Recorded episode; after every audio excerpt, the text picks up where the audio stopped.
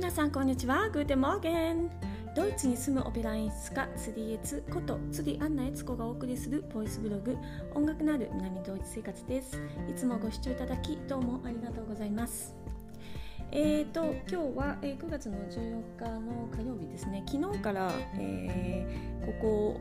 ミュンヘンバイルン州はですね夏休みが終わりまして子どもたちがね学校に行くようになってます。昨日は多分ねあの結構半日とかで終わったんじゃないかなと思うんですけども午後結構子どもたちがね街を歩いてるの結構見ましたけど、えー、今日とかもね皆さん学校に行ってるんじゃないかなと思います、えー、9月にね入ってえー、結構天気が良くなっていましてあの日がね照ることが多くなってます。で9月のねこの中旬末年9月末とかになると普通はですね、えー、オクトーバーフェストっていうビールの祭典がねミュンヘンではあるんでこの頃はねいつも決まって天気がいいんですよねでそうなんですけど今年はねえーと、キャンセルねされてしまってねあのミュンヘン人は結構こうドーンと落ち込んでる感じかなと思います。でもうねすっかり秋ですねこっちはね。あの本当にね紅葉が始まっていて、毎日ハラハラともう葉っぱがね結構落ちてたりとかします。黄色くなったり赤くなったりし始める葉とあのもうなんかねあの木際にですねかあの葉っぱがハラハラと落ちてたりとかもしてます。で秋といえばまあかぼちゃかなと思うんですけどお店とかにも今ねかぼちゃがいっぱい置いてます。でかぼちゃのね名前なんですけどかぼちゃっていうとまあ英語だとパンプキン。あのドイツ語だとクービスっていうんですね。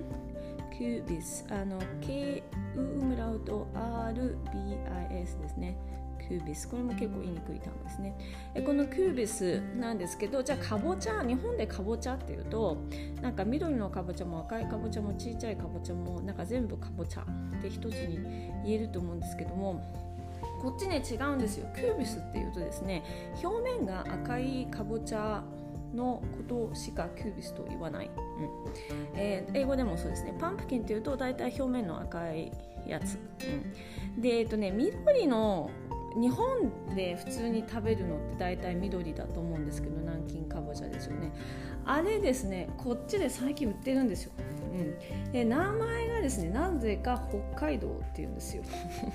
本当に。あの北海道って書いてあるんですよお店で、うん、っていうとあの日本みたいなあの皮のね硬い緑のかぼちゃなんですね。でこの普通に食べられる、まあ、一般的に食べられるオレンジ色の皮のねかぼちゃなんですけど皮ね柔らかいんで食べちゃうんですよ一緒に。皮はね剥かない、うん、あの食べちゃう、うん、そうなんですよね。結構こう違いますよねそういうところもね、で本当にですね水っぽいんですねこっちのかぼちゃって。で北海道日本からも絶対来てるだろうこの北海道だったらホクホクで食べれるんじゃないかと思ってですねすごいいつも期待して買ってみるんですけども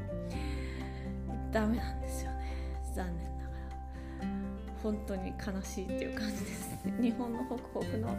かぼちゃ食べたいみたいに思うんですけどね。で一回あのその北海道のかぼちゃを買ってかぼちゃパンかぼちゃあんパンにしようと思ってかぼちゃをあんこに煮詰めてかぼちゃパンプキンパイとかかぼちゃの中にねレバン作りたいとか思ったんですけどえっとホクホクにはならずにあんこみたいにべちゃべちゃなあんこみたいになっちゃってガーンみたいなことがありました。うんえーと、もう一つねかぼちゃの種類でですねバターナッツスクワッシュっていうのがありますね。英語だとバターナッツスクワッシュ。日本えー、えー、とドイツ語だとバターナッツえーと、スクワッシュの代わりにですね、クービス、バター、ブタヌスクービスあバターが、えーと、ドイツ語で豚なんですね。で、ナッツがヌスなんですね。で、本当そのまんま直訳って感じで、バ豚ヌスクービス。クービスはあのパンプキンなんでね。っていう風なね、名前が ついてる、えーと、ひょうたん型の表面はね肌色をしているえー、パンプキンってパンプキンじゃないごめんなさいね。かぼちゃがあるんですよね。でこれですねあの結構皮が結構こう硬くて本当にねひょうたんみたいなんです、うん、であのドイツにね初めて来ると、うん、この野菜は何だろうっていう感じでちょっとこうなんか手を出しにくいかなと思うんですけど私もですねずっとこのねバターナッツスクワッシュはですね手を出さなかった野菜の一つなんですけどもこれですね甘いんですわ。で結構べちゃべちゃ本当にべちゃべちゃ。あのもうねそのオレンジ色のようにさらに水っぽい、うん、なんですよね。で、えーと、どうやって、まあ、食べるかっていろいろ方法あるんですけどスープにしたりとかね。で、えーと、私が気に入っているのはですねそのひょうたん型の、えー、かぼちゃを買ってきて、まあ、半分に切って。でそれを、半分状になってて、まあ、要するにお皿みたいなあのひょその外側の皮がもうお皿みたいな状態になってますよね。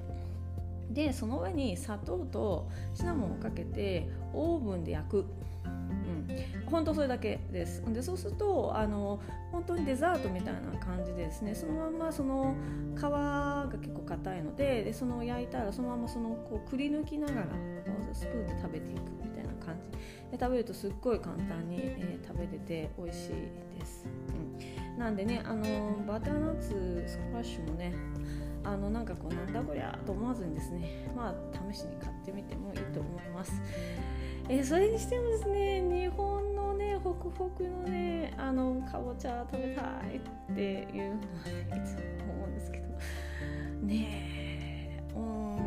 あでもねそれにしてもですね、まあ、日本っぽい野菜が最近どんどんねこっちで手に入るのでですねきゅうりに始まりですね。ありがたいと思っております。えー、かぼちゃのシーズンになりましてね、えーと、このパンプキンあの普通のオレンジ色のやつですね。これはですね本当にただスライスして切ってあの塩を振ってちょっと胡椒を振ってあのちょっとオリーブオイルかけてそれだけで本当オーブンに入れてもそれだけで一品になりますしあとはですね細かく切ってえ、ー、とあのスパゲッティに混ぜるとかですね、うん、あとは私は味噌汁に入れたりとか。ですね、まあ、いろんな使い方が、うん、できます。で、まあ、スープにする人ももちろんいるんですけどね。あの柔らかいんでねあの皮とかも結構ねスーッと切れてあの日本のねかぼちゃって結構こう解体するのに一苦労って感じ。でガンガンガンガンってこうなんかもうまな板の上で相当頑張る感じなんですけどそれはないですね。あの水っぽい分結構普通にシュシュッシュッとあの切れちゃうのであの皮ごともほんと切れちゃうのでで、皮ごとねあの火入れて食べるのも全然問題ないので、そういう意味ではねあの料理しやすいかなと思います。うん、私も今ねうちに赤いかぼちゃをですね買ってね、えー、半分冷蔵庫に今入ってますので少しずつですね今日はかぼちゃ使ってどんな料理に入れようかなみたいな感じであの楽しんでねやってますあの癖がないのでねあの本当どんなあの料理にでも入れられちゃうみたいな感じが、えー、ヨーロッパの、えーと、かぼちゃでありますということで今日はねそんなところでかぼちゃのお話でした。アフィダゼンジュース